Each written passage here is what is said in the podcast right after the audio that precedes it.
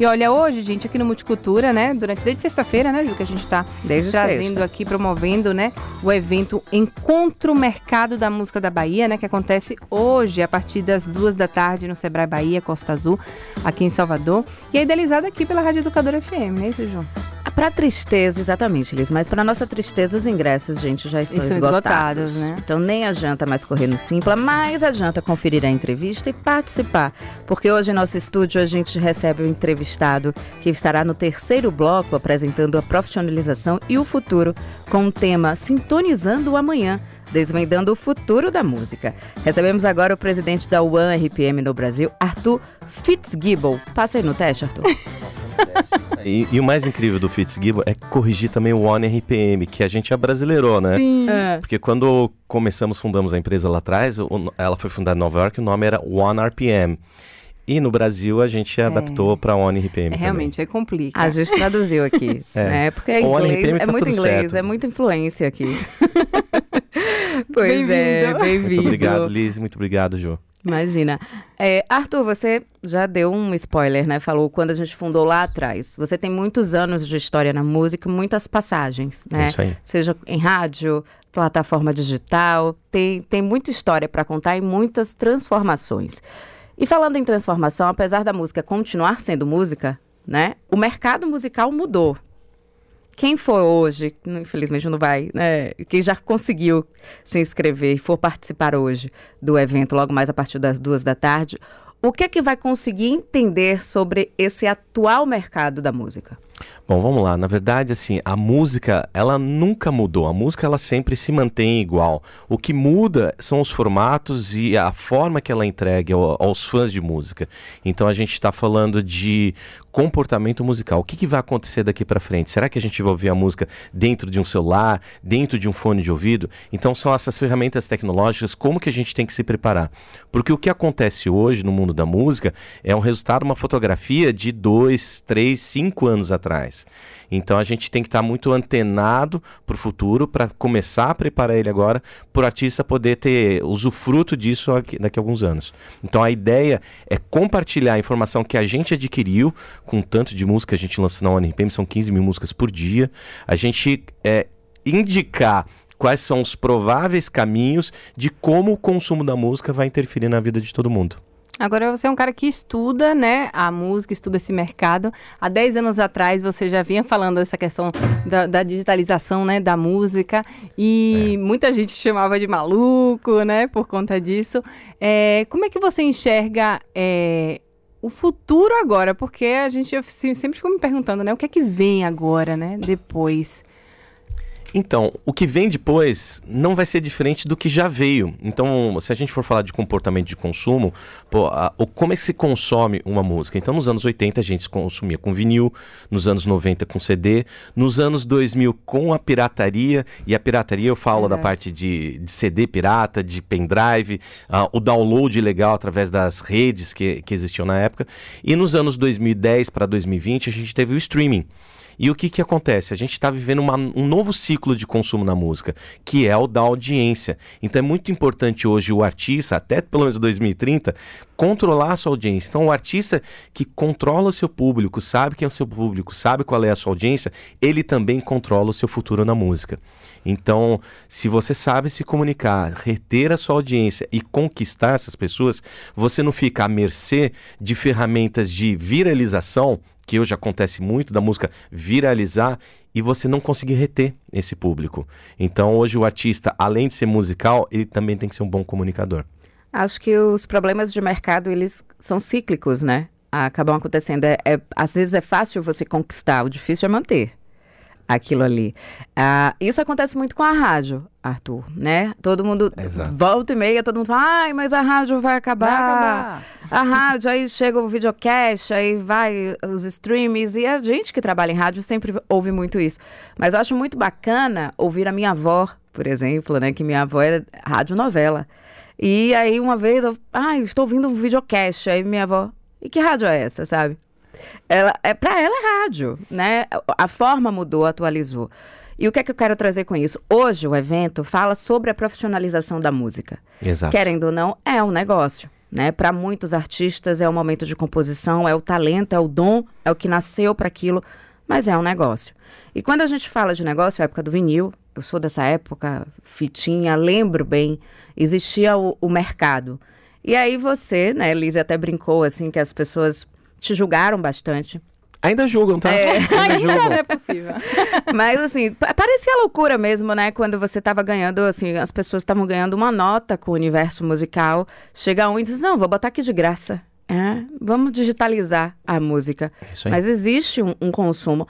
É mais difícil você profissionalizar hoje um músico da época do que antes, da, na, no período do vinil, da fita cassete, hoje, na rede, na, nesse período de streaming? É, como você falou bem no, no começo da conversa, é cíclico. Então, sempre muda. E eu acho que essa é a beleza, não só da, da música em si, da parte criativa da música, como do negócio da música. Ele sempre tem um começo, meio e fim. E isso é, é muito bem anunciado para as pessoas.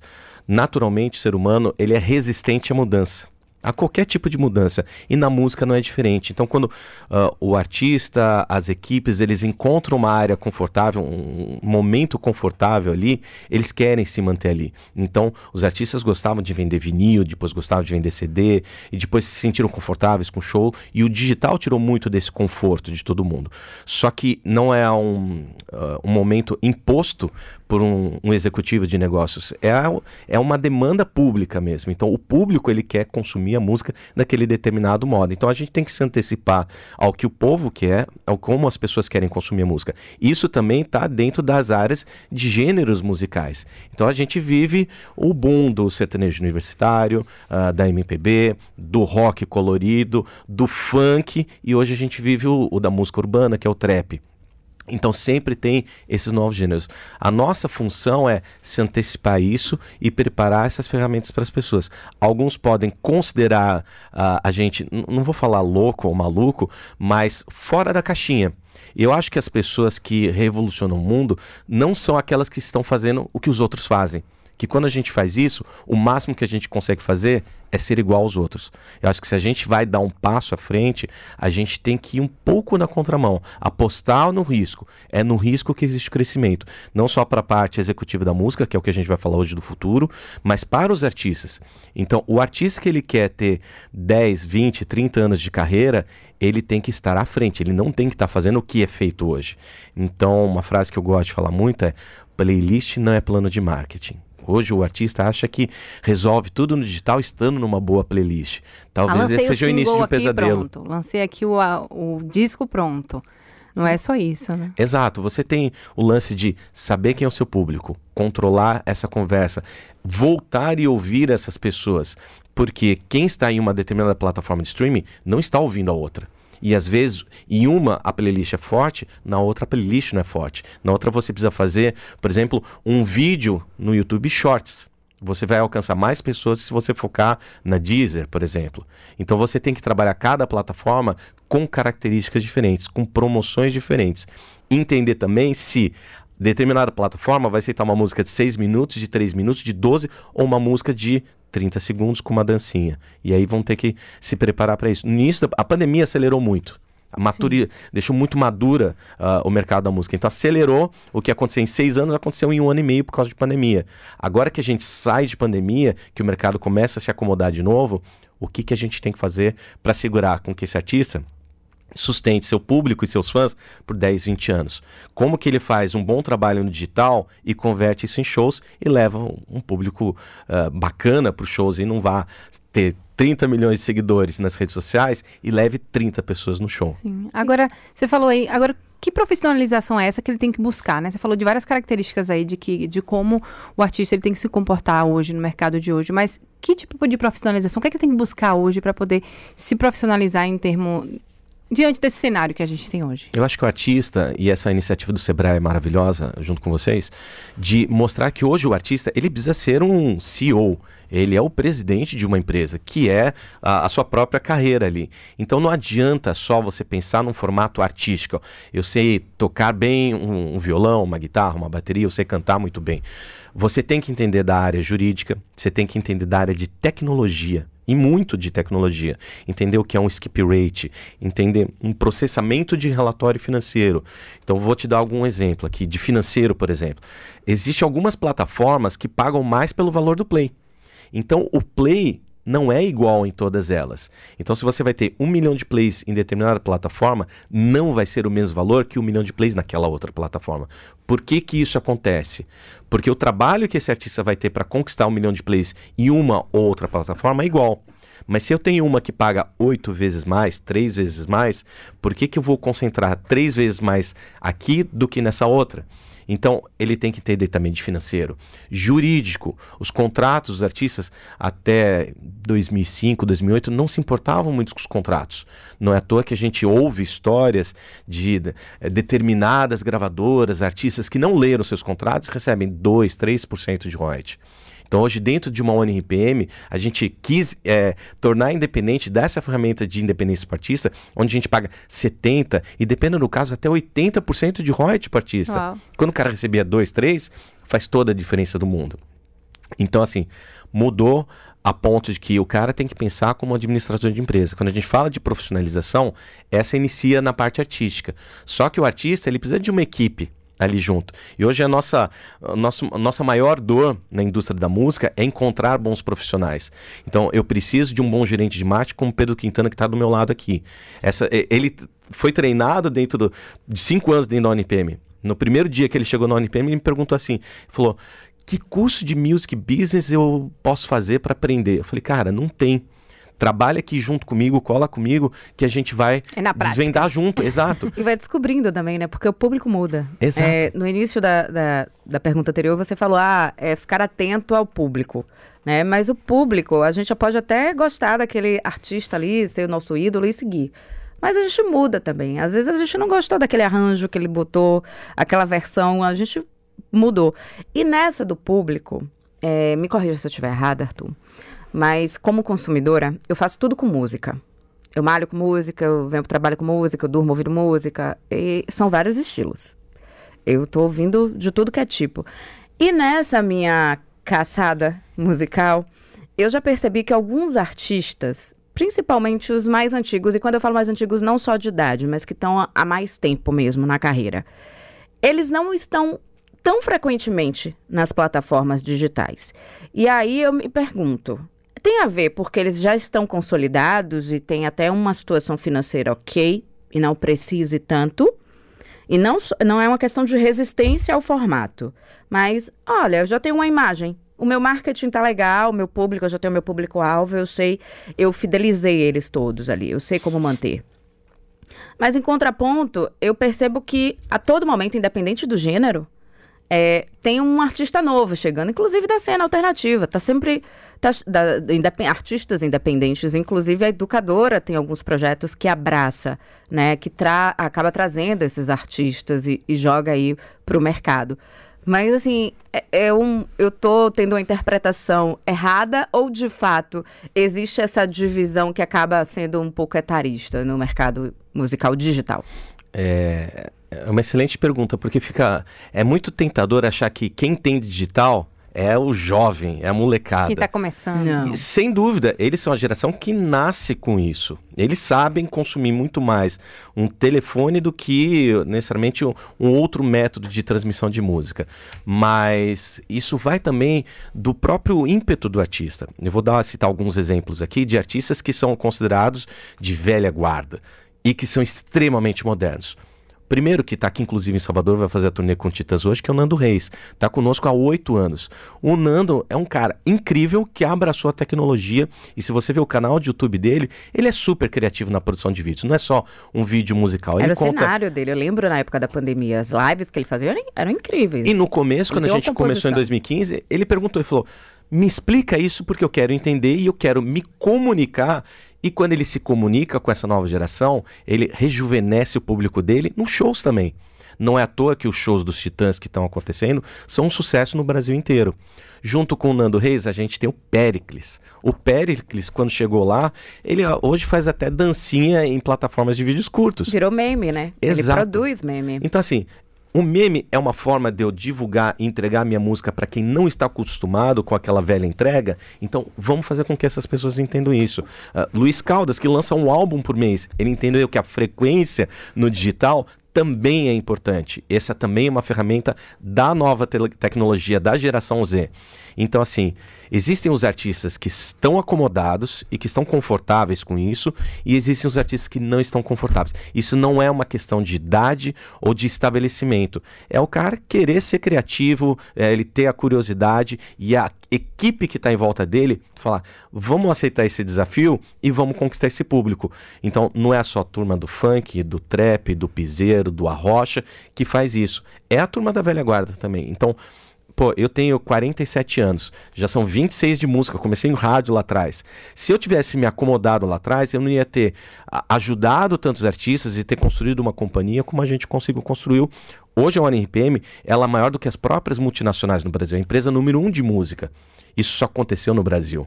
Estamos em 44 países no desafio de fazer isso em outros lugares. Mas eu acho que tem muito a acontecer. Os próximos três anos, eu garanto que o mercado da música vai mudar quase que 100%. É tanta mudança e tão rápido que a gente está até com a cabeça às 11 de tanta coisa. E a gente tem que traduzir isso de uma forma muito simples para o público, para os artistas e para as equipes se prepararem. Agora você falou de outros países aí dessa, dessa questão. Existe uma, alguma particularidade específica dentro do mercado musical brasileiro, nesse sentido, pensando aí nas plataformas digitais? Existe um, um diferencial, alguma coisa que, que é um particular do Brasil? Você que né, a empresa está em outros países, você sente que, que muda a partir de. Muda, muda, muda bastante. Porque assim, o brasileiro, ele é muito rápido. Aqui no Brasil, 97% da música é local. É Brasil. Você vai para fora, vai, por exemplo, para Portugal, assim, 80% é consumido música fora de Portugal. E a gente acabou de inaugurar o escritório lá no Porto com o Nuno. Então, o que, que acontece? A música brasileira ela tem uma capacidade incrível de alcançar o mundo inteiro. Não é à toa que a gente viaja o mundo, as pessoas reconhecem João Gilberto, reconhecem Caetano Veloso. A gente esteve no Grammy Latino com a Vanessa da Mata e ela extremamente ovacionada pelos espanhóis. Então, assim, é diferente em cada mercado. Então você tem que se adaptar o seu modelo de contrato, a forma do marketing, o jeito que a música entrega. Então, assim, hoje tem música que o, refrão começa com 15 segundos, com 30 segundos. No Brasil tem que começar com um pouco menos, porque é tanta viralização, é tão rápida a viralização, que em sete dias você decide se a música foi para frente ou não. E se não foi para frente, você tem que lançar outra canção ali. Então, assim, isso também entra num processo muito duro pro artista de tenho que lançar mais coisa, tenho que lançar né? com mais rapidez. Ah, e ao mesmo tempo, ó, não tem que lançar com tanta rapidez. Então você tem as dúvidas: lança um single ou lança um álbum? O que, que eu vou fazer? E é o que o Pedro tem essa função de sentar junto com os artistas. Falar, vem cá, qual que é o conceito? Você tem um conceito de começo, meio e fim com essas 12 músicas, então a gente está falando de um álbum. Não tem, é uma música que você gravou aqui, vai gravar outra música não tem nada a ver, então vamos trabalhar com single. Então cada estratégia é diferente. Então não dá para fazer um, um, copia e cola pra, nos lançamentos de cada um. Então eu falo para todo mundo, você que é artista que está ouvindo a gente aqui, pensa na sua música com é um filho, cada um é um filho diferente e trata diferente ele porque você vai amar diferente cada um desses seus filhos. Observando o mercado, né? Muitos artistas é, passam por aqui, a gente já vai finalizar, porque Arthur tem que correr para a TVE, é, para a TVE Revista, mas antes, é, muitos artistas passam por aqui e é bacana, porque sempre que a gente conversa, eles falam: ah, eu demorei três anos para escrever essa música. Esse álbum eu comecei no início da pandemia e ele está vindo só agora. E não é por uma questão apenas financeira. Né? É de processo de amadurecimento, processo de criativo. construção, né? Dele se identificar com a, com a música, enfim. Só que as, platas, as plataformas juntos, né, a gente acabou falando um pouquinho das redes sociais, elas trouxeram pra gente algo que já existia muito a, no Axé anos 90, por exemplo, que é aquela música chiclete, que parece que tem um refrão.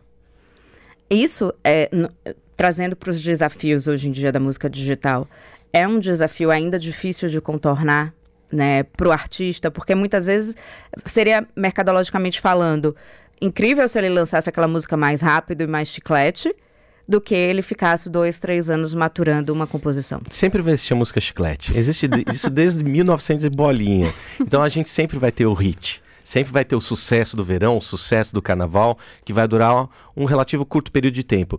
A indústria, ela tem que fazer o equilíbrio. Falar, legal que existe isso aqui, que gera bastante receita, e ele torna o ciclo produtivo da música. Ao mesmo tempo, a própria indústria, ela se readequa e se reajusta e fala, peraí, temos que criar canções que vão durar 10, 20 anos e talvez não vão ter o potencial desse, dessa música chiclete. Então, isso sempre existiu e ainda continua existindo. Se não, a gente só trabalha a viral, não só a ONP, mas qualquer outra empresa de música. Então a gente tem que trabalhar, às vezes, um disco de jazz, um disco instrumental, um disco de MPB, que não é gêneros extremamente populares. Então a gente tem esse equilíbrio, por quê? Nós que somos executivos da música, somos apaixonados por música, e a grande razão de se trabalhar com música é o amor sabe? Eu acho que o amor é a energia transformadora do universo. Se a gente não coloca o amor nesse nosso negócio da música, a gente vira uma indústria sem coração e sem alma. Maravilha. Só mandar um alô aqui para o nosso ouvinte, Marcelo, né? Ele está mandando aqui. Olá, Multicultura, um grande abraço para toda a equipe. Sobre a entrevista, todos os gênios da MPB foram artistas alternativos que estavam fora da caixinha, aquilo é que a gente mesmo. falou, né? Ele botou, por exemplo, Caetano, Gil, João Gilberto é, e, outras, e outros nomes aqui que ele citou para a gente. Obrigada, viu, Marcelo, pela participação. E também vamos agradecer ao nosso entrevistado também aqui de hoje, Arthur. Muito obrigada, viu, pela participação aqui no Multicultura. Eu que agradeço o espaço muito, de vocês. Né? Obrigado, Liz. Obrigado, Ju. Obrigado, Rádio Educadora. E essas iniciativas que elas aconteçam com cada vez mais frequência e vai ter sempre o nosso apoio aqui. E quem quiser agora pode ir lá, né, conferir no TVR Revista, porque o Arthur tá correndo para lá. Nossa emissora irmã aqui para ser ao vivo. Obrigada, viu, Arthur? Obrigada, Arthur. Um abraço.